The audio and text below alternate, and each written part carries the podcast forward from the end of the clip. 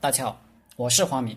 这节课我们接着往下分析原文：诗众寡之用者胜，知胜五道第二条。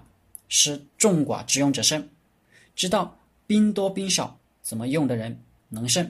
孙子兵法每句话的信息量都很大，这句话的信息量也不少。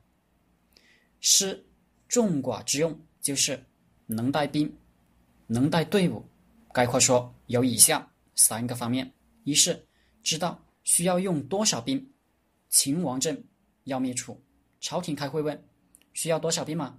王翦认为非六十万人不可，李信则说不过二十万人，则可以打败楚国。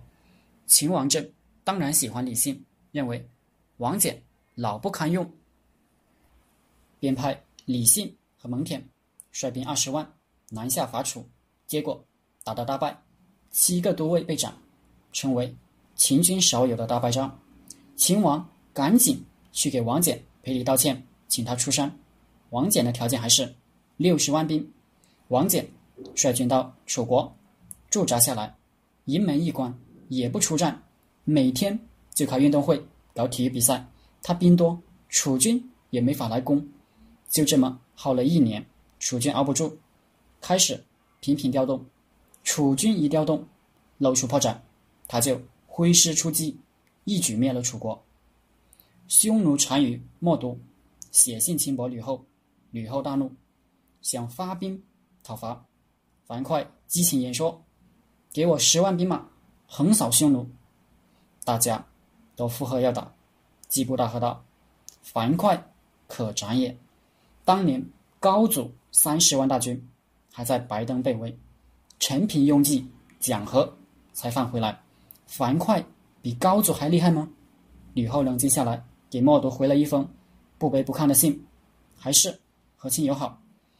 二是你能带多少兵，这是一个管理能力，一个组织动员的能力。你能带一个班、一个排、一个团、一个军。刘邦跟群臣讨论谁谁谁能带多少兵，问韩信说：“你看我能带多少兵？”韩信说：“陛下能带十万多了，您就搞不定。”刘邦问：“你能带多少？”韩信说：“我吗？多多益善，再多的兵我都能带。所以打仗的本事，人们看到的是谋略、勇敢，因为那里面有故事，有谈资，男女老幼都爱听，广为流传。而还有一个不被人们挂在嘴边的是组织、动员、管理。管理的事讲起来枯燥，人们听不懂，也不爱听。韩信打仗的本事。”为什么大？为什么比别人都大？他谋略当然厉害，勇敢大家都知道是他的弱项，他的超级强项在韩信带兵多多益善这句话里面。我们每一个人可以想一想，我能带多少人的团队？管二十人的公司和管二百人的公司不是一回事，二千人、两万人、二十万人又是另一回事。像富士康那样管上百万人，把人都管疯了，管自杀了。前面说的王翦带六十万兵在敌境内驻营，一年不打仗，天天开运动会，关键时候一击制胜。这一年，六十万小伙子挤一堆，一年不干活还没出事，这都是管理的大本事。三是。兵怎么带，怎么用？所谓治众于治寡，韩信带兵多多益善，给他一百万兵，他跟带一百人一样方便。这就有一套组织架构和管理体系。后面的行篇、事篇、虚实篇都讲这个问题。组织架构就是从小到大战斗单位的设计。古代打仗最小战斗单位是五个人，戚继光，脚脚窝控。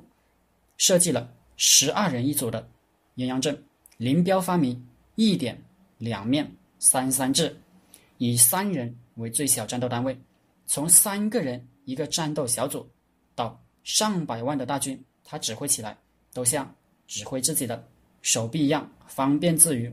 这就是诗众寡之用。好了，这节课就和大家分享到这里，大家可以加我的 QQ 微信幺零三二八二四三四二，我们一起读书、创业、赚钱，讨论企业管理、团队管理、互联。